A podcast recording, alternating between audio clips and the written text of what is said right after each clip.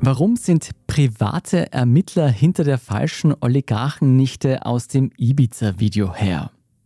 Ich bin Scholt Wilhelm und genau das haben wir in unserer Thema des Tages Folge vom 14. September gefragt. Den Ausschnitt dazu hören Sie hier. Fabian Schmidt, im Verlauf der letzten Jahre haben wir gemerkt, dass ja nicht nur die Staatsanwaltschaft interessiert war an der Oligarchennichte und nicht nur die Polizei und die Behörden, sondern auch private Ermittler rund um den Konzern Novomatic. Was hat es denn damit auf sich gehabt? Wer hat allein Interesse gehabt, die Oligarchennichte ausfindig zu machen? Ja, also dazu muss man wissen, dass die Novomatic ja sicher eine der Organisationen war, die die Konsequenzen des Ibiza-Videos am stärksten gespürt haben, weil im Ibiza-Video ja Strache sagt, Novomatic zahlt alle, was er später zurückgenommen hat. Und das war für die Ermittler ja quasi dann ein Anstoß, dieses ganze riesige Casinos-Verfahren zu starten, wo es ja auch Hausdurchsuchungen und viele Beschuldigte bei der Novomatic gibt.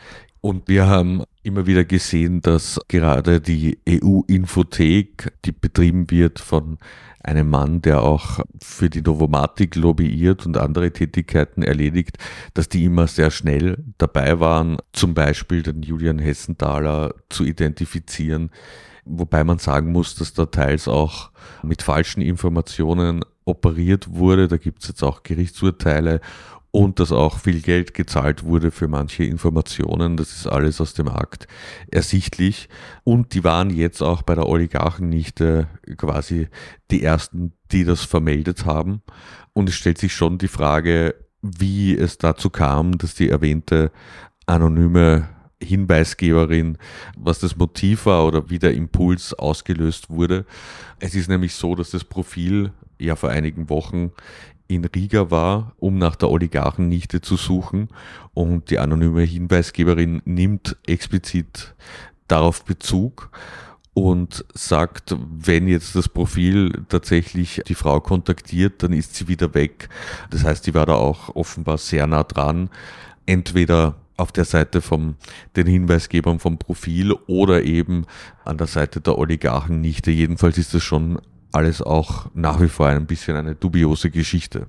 Für mich auch nicht ganz klar ist, was wollen eigentlich diese privaten Ermittler von der Oligarchennichte? Warum haben die so ein großes Interesse an ihr?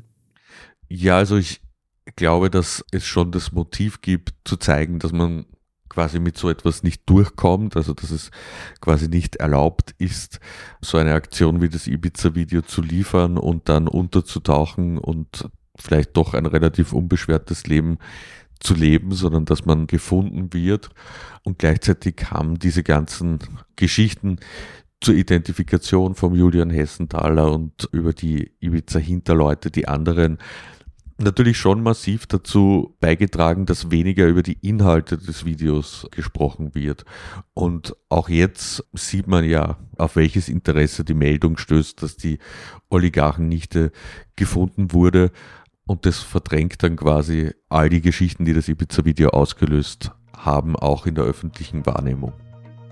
Wie die vermeintliche Oligarchennichte tatsächlich enttarnt wurde von den Behörden, das und vieles mehr hören Sie in der Thema des Tages Folge vom 14. September. Überall, wo es Podcasts gibt. Hörst du gern Musik? Yes. Und lustige Sprachnachrichten? Yes. Serien schaust du auch? Yes. Auch von unterwegs? Yes. Das verbraucht ganz schön viel Daten.